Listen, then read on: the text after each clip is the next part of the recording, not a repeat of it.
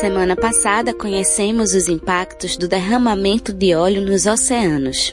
Essa semana, vamos sair do oceano e adentrar na lama do manguezal, um ecossistema costeiro de transição entre o ambiente terrestre e marinho e considerado um grande berçário natural.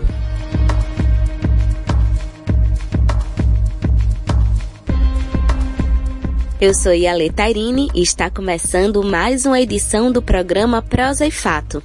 O Prosa e Fato é uma produção do Brasil de Fato Pernambuco, um programa de entrevistas que debate os mais diversos temas a partir de uma visão popular na Rádio Paulo Freire, 820 AM, todas as segundas-feiras ao meio-dia.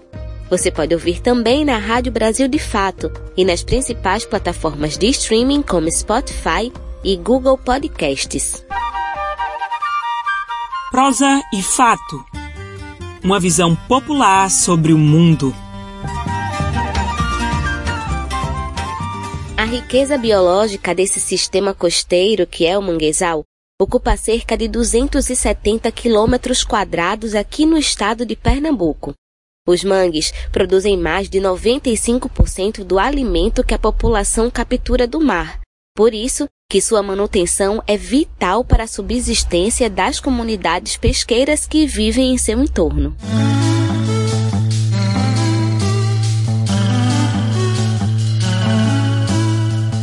Os impactos sobre a degradação do mangue aqui em Pernambuco é o tema da nossa primeira conversa do dia, com Clemente Coelho Júnior, professor do Instituto de Ciências Biológicas da Universidade de Pernambuco, UPE. Boa tarde, Clemente, seja bem-vindo ao Prazo e Fato. Então, para começar, vamos para o básico. Explica pra gente o que são os manguezais e qual a importância desse ecossistema. É, boa tarde, Ale, boa tarde a todos os ouvintes. É um prazer estar aqui falando de um ecossistema tão importante, né? O ecossistema manguezal, né? O ecossistema manguezal é um ecossistema é, tipicamente costeiro marinho, né? Ele é regido pelas marés, né, Encontra-se então nas planícies costeiras, abrigados em baías, em rios litorâneos, né, enfim.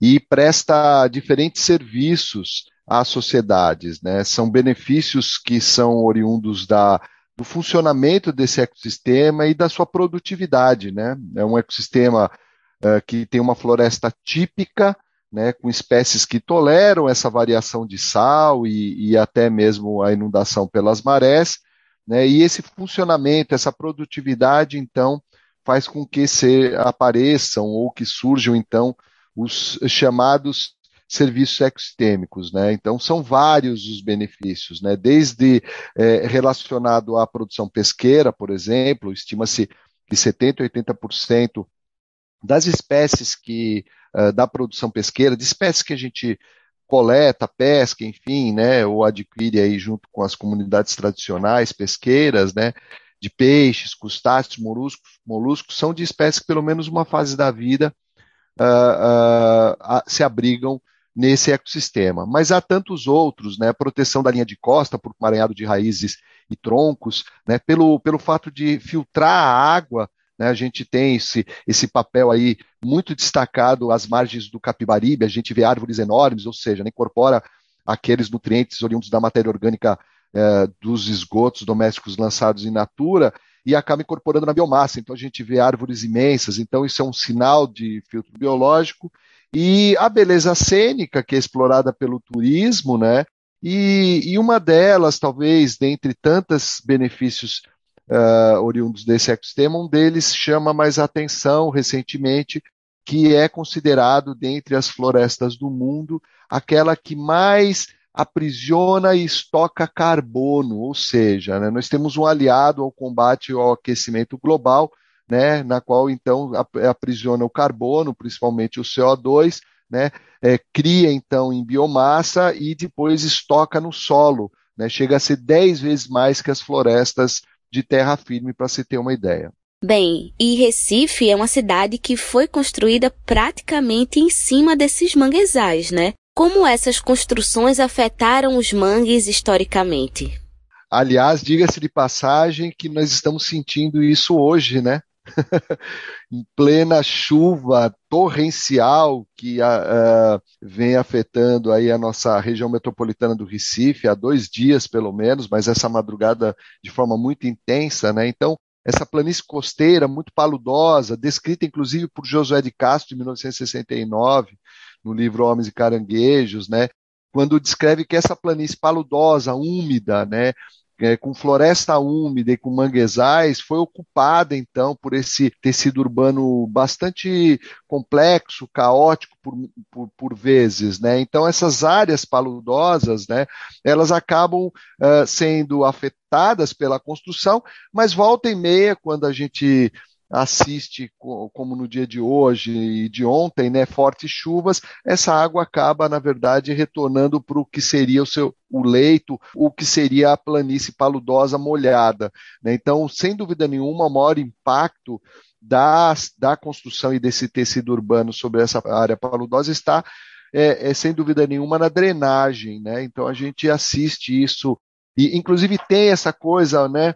Muito simbólica do recifense reconhecer que quando chove muito e a maré sobe, o canal vai transbordar.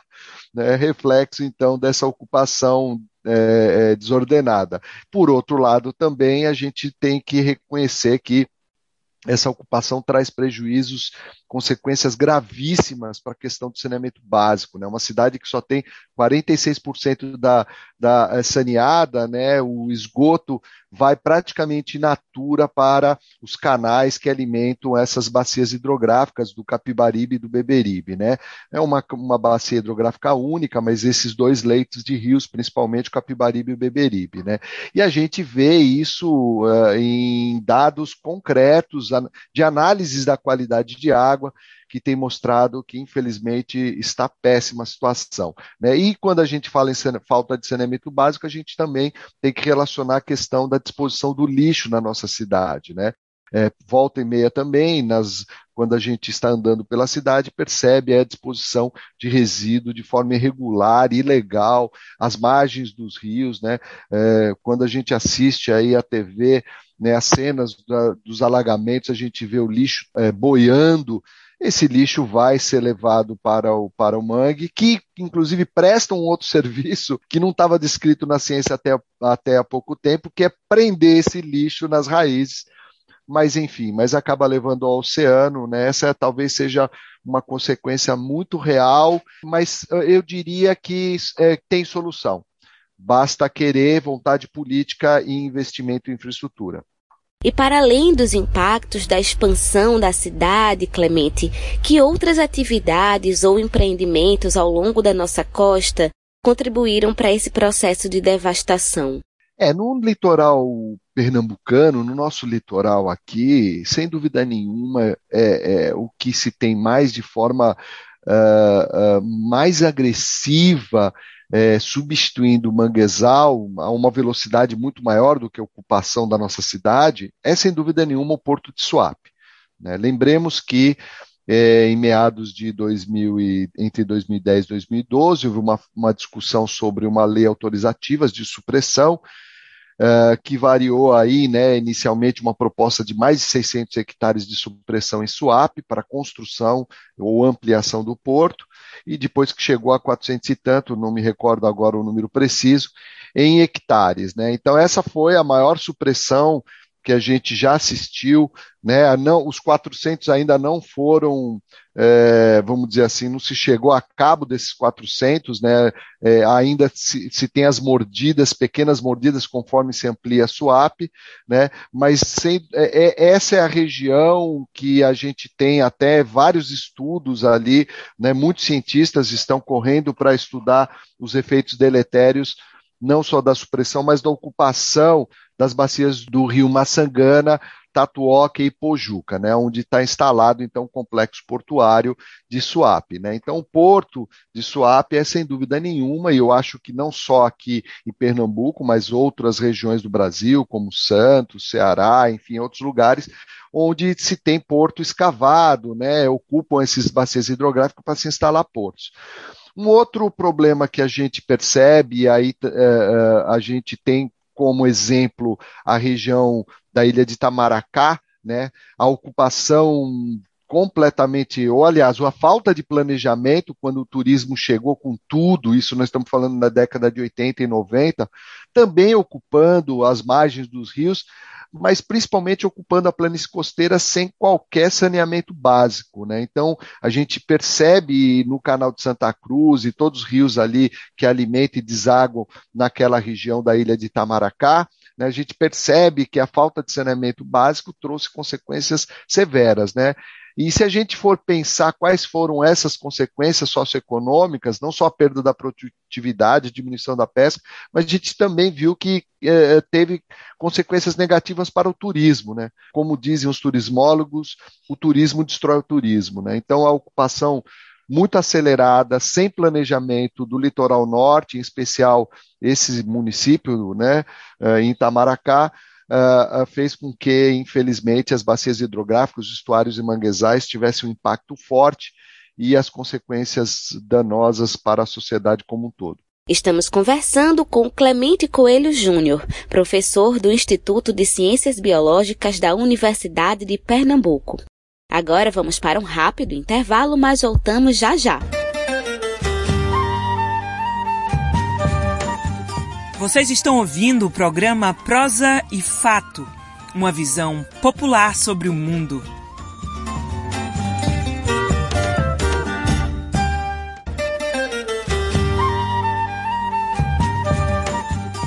Voltamos a apresentar o programa Prosa e Fato, uma visão popular sobre o mundo.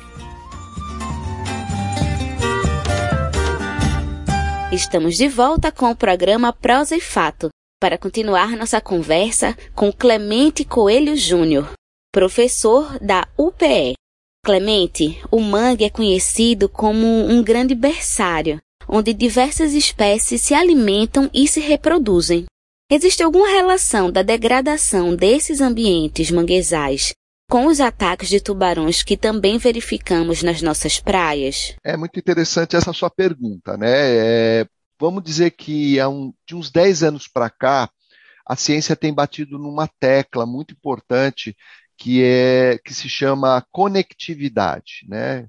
Uh, logo no começo eu disse que é um ecossistema de transição, né, o ecossistema costeiro marinho, ou seja, né, ele, ele pode estar uh, uh, colonizando uh, uma bacia hidrográfica que, que a nascente desse rio está no sertão, por exemplo, como o Capibaribe, o rio Una, né, e quando chega próximo ao oceano, então deságua no oceano e as espécies marinhas utilizam então como berçário, área de abrigo de alimentação. Né? Isso é fato, e a ciência tem batido nessa tecla, porque quando a gente fala em conservação, quando a gente fala em gestão né, da zona costeira, costeiro-marinha, a gente não pode desvincular os ambientes marinhos do ambiente costeiro e do ambiente terrestre. Né? É, é, a gente tem que olhar para essa conectividade entre o ambiente terrestre e marinho. Então, isso é um fato. Então, quando a gente lembra que uma das espécies que uh, uh, que causa esses incidentes, né, que é o, a, a espécie de tubarão chamado popularmente de cabeça chata, é uma espécie costeira, né, uh, uh, que tem um, um hábito uh, comum, quer dizer, da espécie, né, evoluiu né, visitando, entrando dentro desses estuários, inclusive utilizando como área de reprodução. E aí, quando a gente olha para o Rio Jaboatão, quando a gente olha a ocupação de swap nas três bacias hidrográficas que eu citei, né, Maçangana, Tatuoca e Pojuca, né, a gente vê que a situação não está muito confortável para essa espécie. Né. Primeiro, o Rio Jaboatão, completamente poluído, né, e os outros três em swap com consequências é, quase que irreversíveis, né, com mudanças do leito do rio, do curso do rio, né, ou até mesmo em algumas áreas, como o Rio Tatuoca, impedindo, né, através de uma construção de uma estrada, impedindo o acesso da fauna marinha para para essa bacia hidrográfica, né? Então, isso sem dúvida nenhuma pode ser uma importante variável, né? E aí com a resposta que a gente tem, infelizmente que a natureza nos deu, de os incidentes que ocorrem principalmente na região metropolitana, especialmente entre Jaboatão e Recife. Por outro lado, a gente é importante também se destacar que isso é apenas uma variável dentro de uma complexa equação. Né? O, o, esse trecho urbano perdeu praia, sofreu processo de erosão, tem a questão, repito aqui, então, da falta de saneamento básico de esgoto lançado in natura, a questão do lixo, que atrai também algumas espécies, né? o canal de navegação que é conectado com outro canal que chega da área mais profunda do oceano para próximo àquela região de piedade, quer dizer, então é, é, uma, é uma equação complexa, mas sem dúvida nenhuma, variável, destruição dos manguezais, né, ou impacto sobre os manguezais e os recifes de coral, é sem dúvida nenhuma nessa equação uma variável que tem o maior percentual, uma, uma maior potência, né? Então eu diria que se fosse investido em recuperação dos manguezais e recuperação dos recifes aqui na região metropolitana do Recife, talvez diminuísse esses incidentes. Bom, e por fim, Clemente, de que maneira as populações que têm o mangue enquanto fonte de renda têm sido afetadas por essa degradação? Ah, muito, né? É, o mangue ele é a segurança alimentar dessas comunidades uh, ancestrais, tradicionais, a gente não pode esquecer disso, né? Eles possuem soberania de uso dessas áreas, né? Então, é um, são atividades ancestrais, atividades tradicionais, né? Vim, é, é, relacionadas, então, à produção, à produ desculpa, à produtividade desse ecossistema, como eu falei, então, há muitas espécies né, principalmente aqui no Nordeste e Norte do Brasil, onde você tem quase 80% até quase 90% da produção pesqueira né, de espécies que utilizam os manguezais, além daqueles 70% de espécies marinhas que usam pelo menos uma fase da vida. Então, ou seja, a gente tem 70%, 80% da produção pesqueira como pesca artesanal, quando a gente é, é, degrada o ecossistema, a gente está causando prejuízos socioeconômicos é, grandes. Eu diria que até desemprego.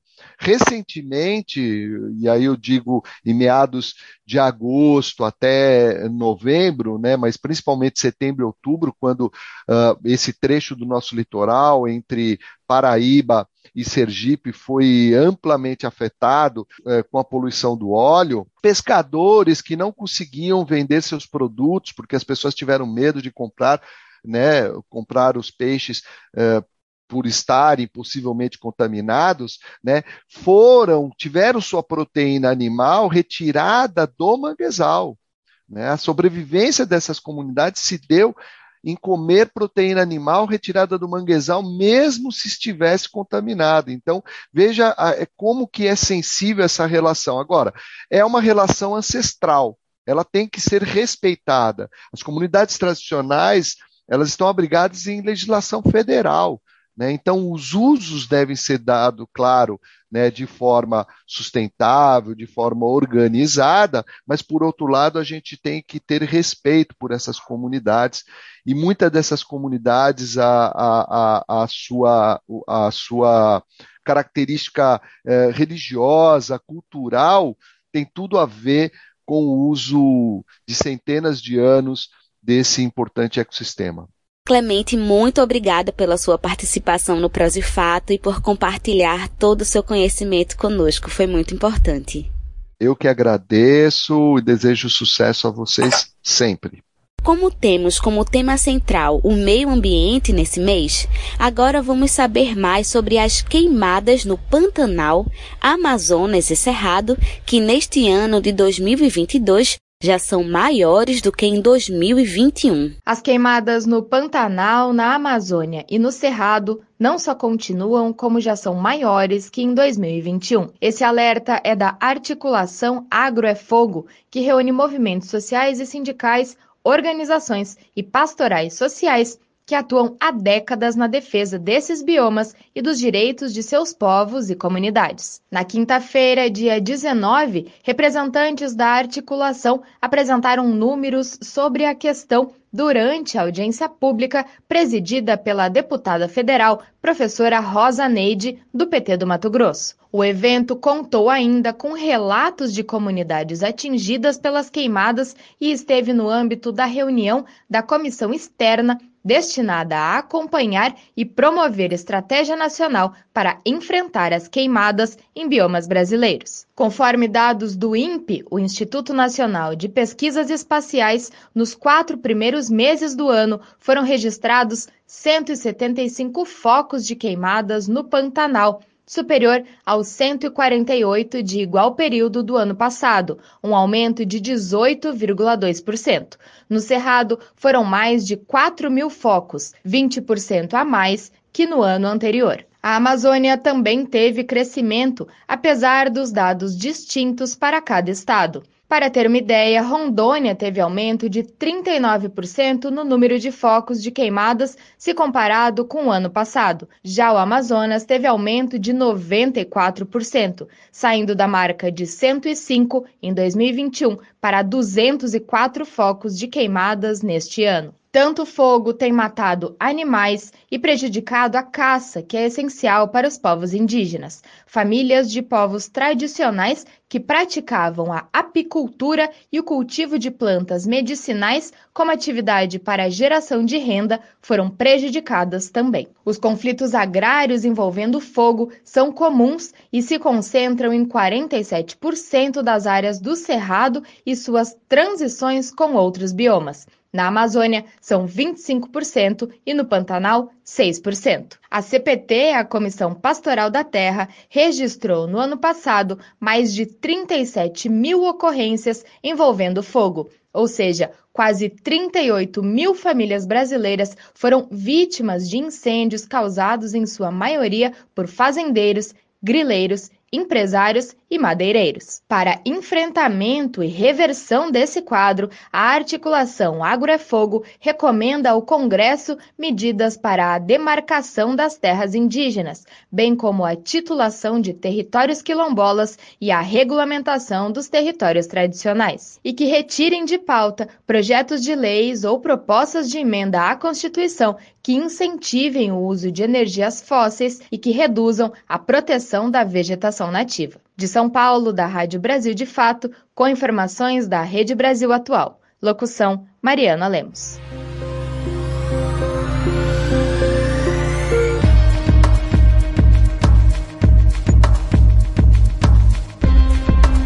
Se você quiser sugerir algum tema, fazer um comentário ou tirar qualquer dúvida sobre o nosso programa, você pode entrar em contato conosco pelo nosso telefone, que também é nosso WhatsApp. Anota aí. DDD 81 99606 0173. Caso prefira nos mandar um e-mail, o nosso endereço é prosaifato@gmail.com. Manda que eu vou adorar saber o que vocês estão achando.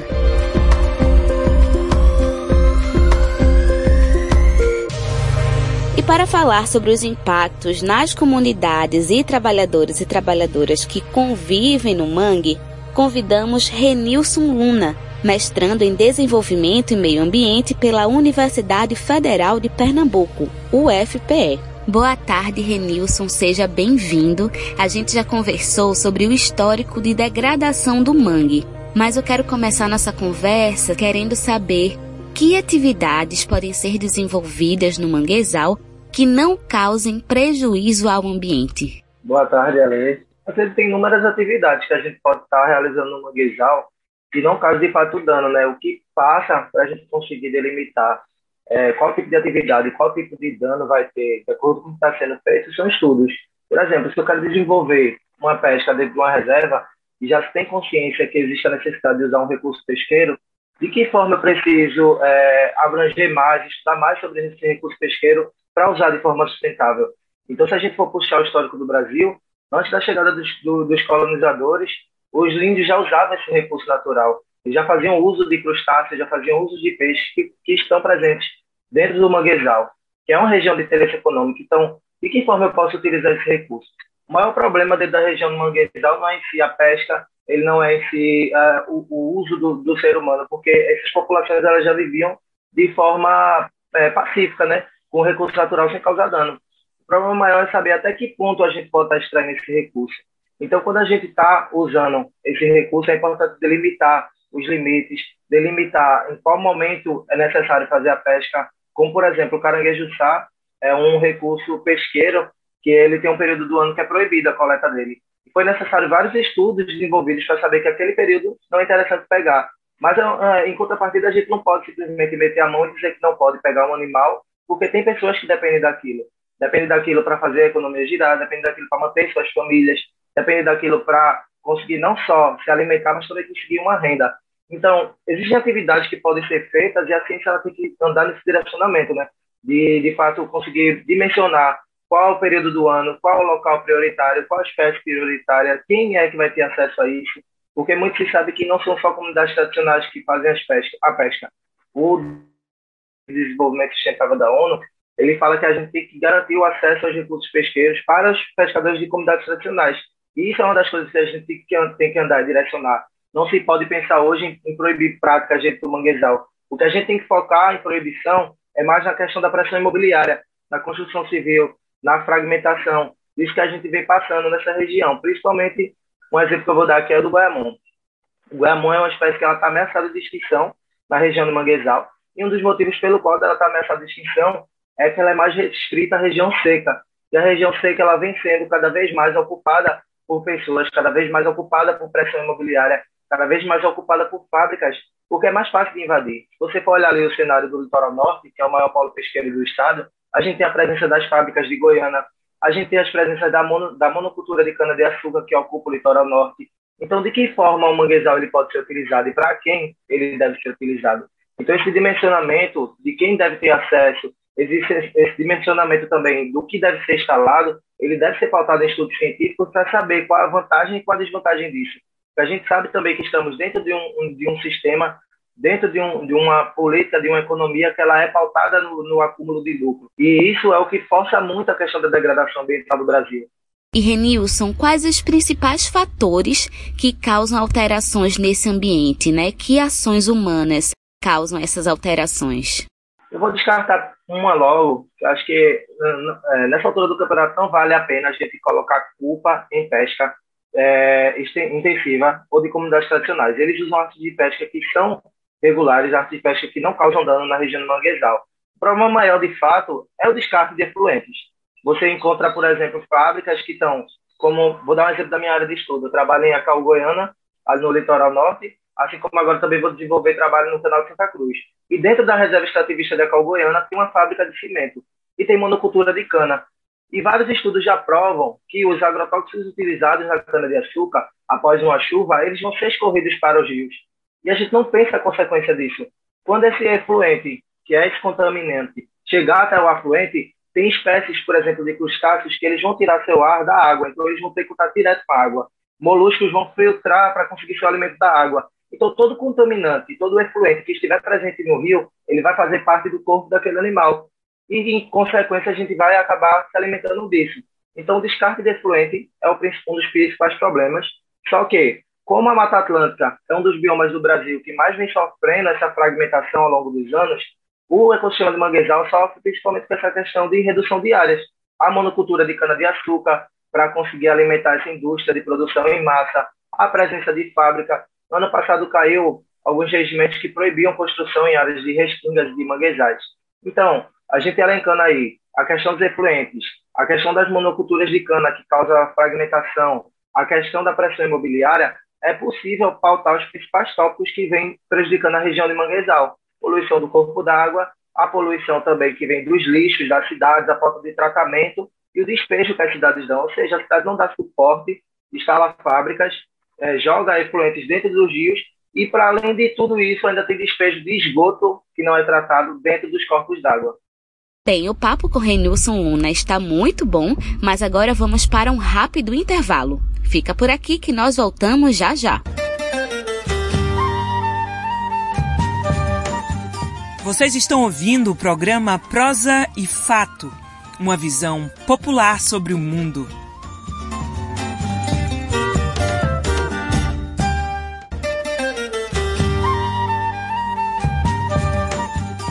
Voltamos a apresentar o programa Prosa e Fato, uma visão popular sobre o mundo. Estamos de volta para o nosso terceiro e último bloco do programa Prosa e Fato, aqui na sua rádio Paulo Freire 820 AM. Hoje já conversamos com Clemente Coelho. E se você perdeu, você pode escutar depois no nosso site brasildefatope.com.br e também nas principais plataformas de streaming como Spotify e Google Podcasts. Agora estamos conversando com Renilson Luna, pesquisador da UFPE. Renilson, na sua opinião, quais as ações prioritárias devem ser tomadas para a preservação dos manguezais? Eu, como professor, sou meio suspeito para falar, mas eu sempre acredito muito na educação. Para mim, está tudo pautado na educação ambiental. Acho que o Brasil enfrenta um, um, um, enorme problema histórico de implementar a educação ambiental dentro dos currículos. É, não se tem tanta discussão a nível de ensino médio e fica muito restrito entre geografia e biologia a questão dos recursos naturais talvez deveria ser algo mais institucionalizado desde a educação de base.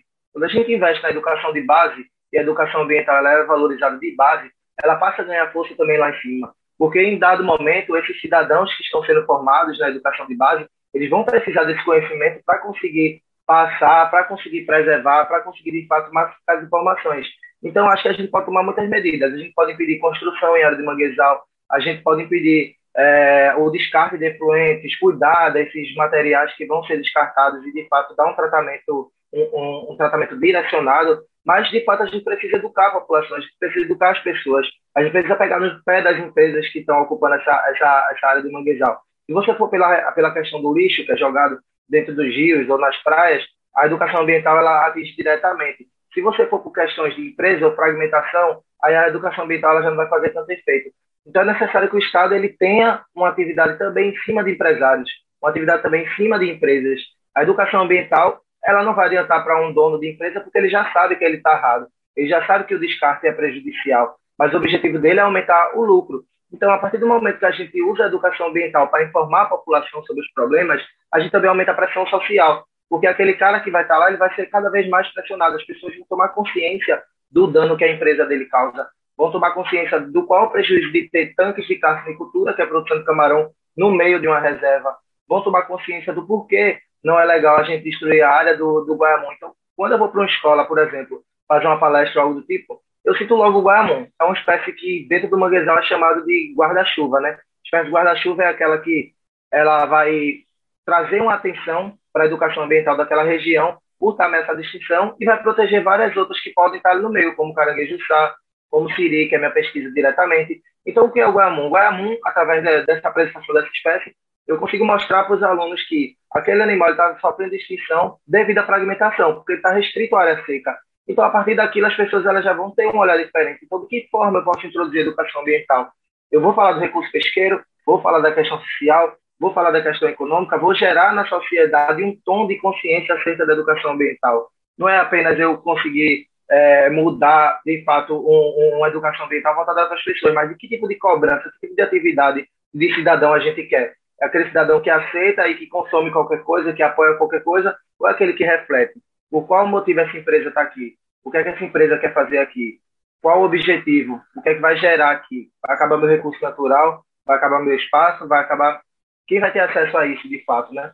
Então, acho que passa muito pela questão da educação ambiental, uma regulamentação maior do Estado, o Estado precisa ter um controle maior acerca das empresas e dos instrumentos de políticas ambientais, sejam de zoneamento, sejam de reservas, investir em cada vez mais segurança para evitar a questão do desmatamento, mas passa principalmente por essas questões, pautada educação ambiental para o povo e controle do Estado nas empresas que são os maiores causadores de dano dentro do ecossistema de manguezal.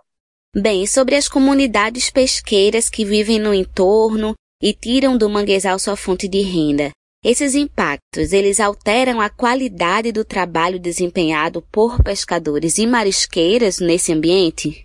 Eu acho que a qualidade do trabalho em si não, mas talvez altere a qualidade do pescado, entende? Por exemplo, derramamento de óleo, ele vai sujeitar as espécies que são comercializadas a um componente químico que é cancerígeno e que automaticamente aquilo vai aparecer na mídia e que vai diminuir a venda daquelas pessoas. Então, o que pode alterar em questão de poluição é principalmente a questão do recurso pesqueiro em si estar tá contaminado e a questão das áreas prioritárias. Por exemplo, essa pressão imobiliária, essa fragmentação, ela vai reduzir a quantidade de, de matéria orgânica dentro do ambiente. Consequentemente, vai ter menos matéria orgânica circulando e menos animais para crescer. A gente vai ter menor quantidade de indivíduos para ser coletados. Da mesma forma que áreas é, menos favorecidas para a pesca. Então, o, o, o dano direto ao pescador vai ser animais menores, animais contaminados, coisa que vai atrapalhar a sua subsistência, pois ele se alimenta daquilo. Se você for parar do ponto de vista daquela pessoa que vai comer aquilo todo dia, um animal que ele está sujeito a um ambiente com contaminação por petróleo, por contaminação por outros componentes que são pesados, como metais ou, ou coisas do tipo, é, vai atrapalhar a subsistência dele. E quando ele for comercializar, vai atrapalhar porque a vista daquele pescado ele já vai estar tá, é, um pouco menos interessante para o consumidor, pelo que se passa em mídia principalmente. Então a relação é direta com a questão da qualidade do pescado, ele vai ter perda é, na, na, na, venda. O tamanho dos animais também, porque animais que vão viver em ambientes poluídos, eles vão ter déficits fisiológicos, quais eles não vão conseguir dar conta e crescer tanto quanto eles cresceriam no ambiente conservado. Por exemplo, minha temática atual é comparar uma reserva extrativista com uma área de proteção ambiental. É Canal de Santa Cruz com a, o Rio Megael e o Rio Goiânia. A reserva extrativista ela tem um regimento do ICMBio e segue leis mais rígidas com questão de construção e de poluição, enquanto a APA de Santa Cruz ela já tem leis mais flexíveis, tem uma maior presença presença industrial, uma maior presença de carnicultura, uma maior presença de urbanização ali na cidade de Itapissuma e Itamaracá. Os animais da cidade da, de, de Itamaracá, por ter essa maior pressão, eles vão crescer menos, vão ter mais gente pegando, não tem esse controle de comunidades tradicionais. Enquanto a Resex ela tem uma proposta de trazer as comunidades tradicionais para o discurso, fazer uma gestão participativa, perguntar a eles quais as necessidades que eles passam.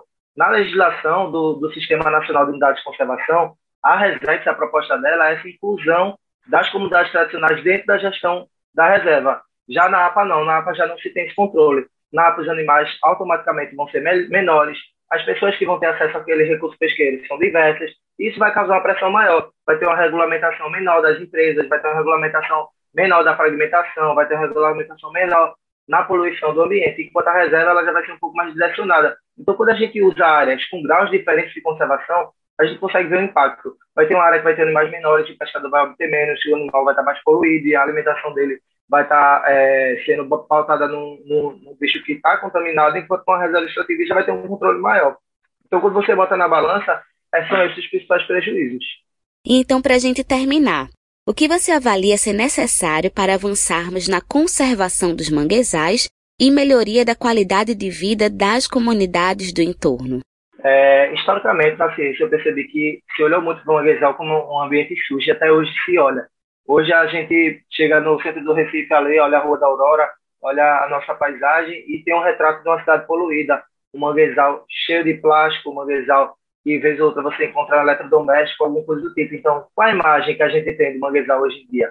É necessário que a gente valorize o manguezal, é necessário que a gente mostre para a sociedade e mostre para as pessoas de que forma o manguezal ele atua. O manguezal ele, é, ele presta serviço ecossistemas, ecossistêmicos que outros locais não proporcionam. Ele é a primeira barragem da região costeira. Quando a água do mar vem, ele consegue absorver essa água no seu solo e evitar inundações, por exemplo.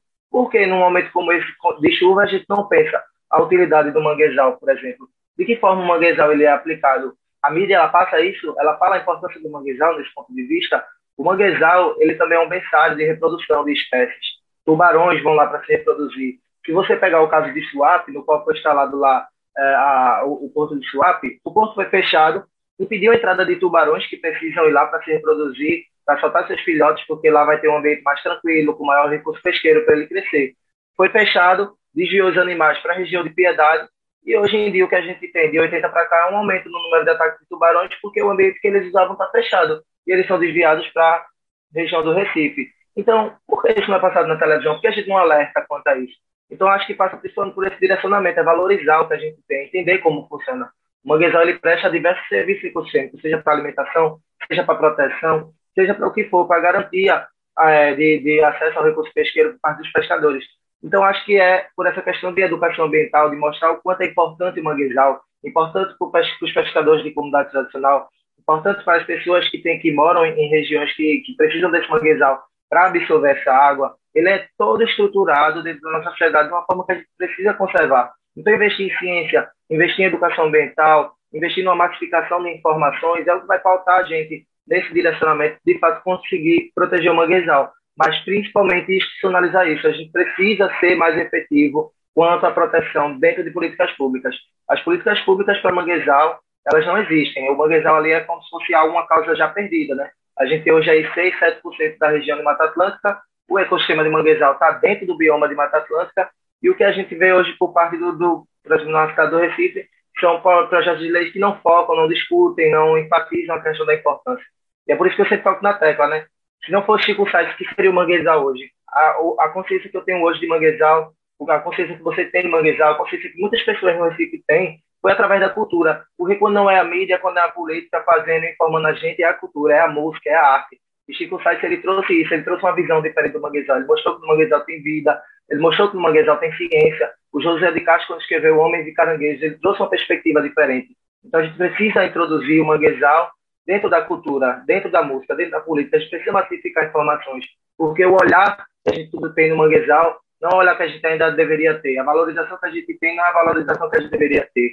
O ecossistema ele é extremamente importante e temos que andar nesse direcionamento de produção científica e cultural para sua proteção. Renilson, muito obrigada pela sua participação, por compartilhar o seu conhecimento e sua pesquisa conosco.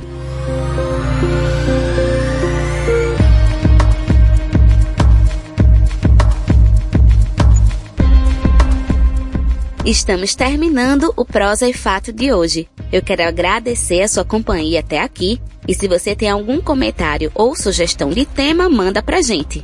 O nosso e-mail é prosaefato@gmail.com.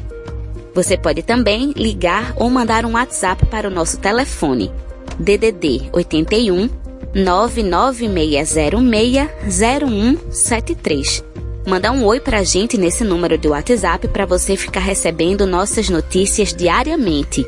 E segue também a gente nas redes sociais. No Instagram, no Twitter e no Facebook é arroba Brasil de Fato PE. E se você quiser escutar novamente, é só entrar no nosso site brasildefatope.com.br e também nas principais plataformas de streaming, como Spotify e Google Podcasts. Obrigada pela sua audiência e até a próxima semana. Temos um encontro marcado aqui na Rádio Paulo Freire toda segunda-feira ao meio-dia. Este programa é uma realização do Brasil de Fato Pernambuco e conta com a apresentação e roteiro de Iale Tairini, produção de Rani de Mendonça e Iale Tairini, edição de Fátima Pereira, apoio Equipe de Jornalismo do Brasil de Fato. Um abraço bem forte, se cuidem e até semana que vem. Você acabou de ouvir o programa Prosa e Fato, uma realização do Brasil de Fato Pernambuco. Acompanhe mais notícias acessando brasildefatope.com.br e também nos sigam nas redes sociais.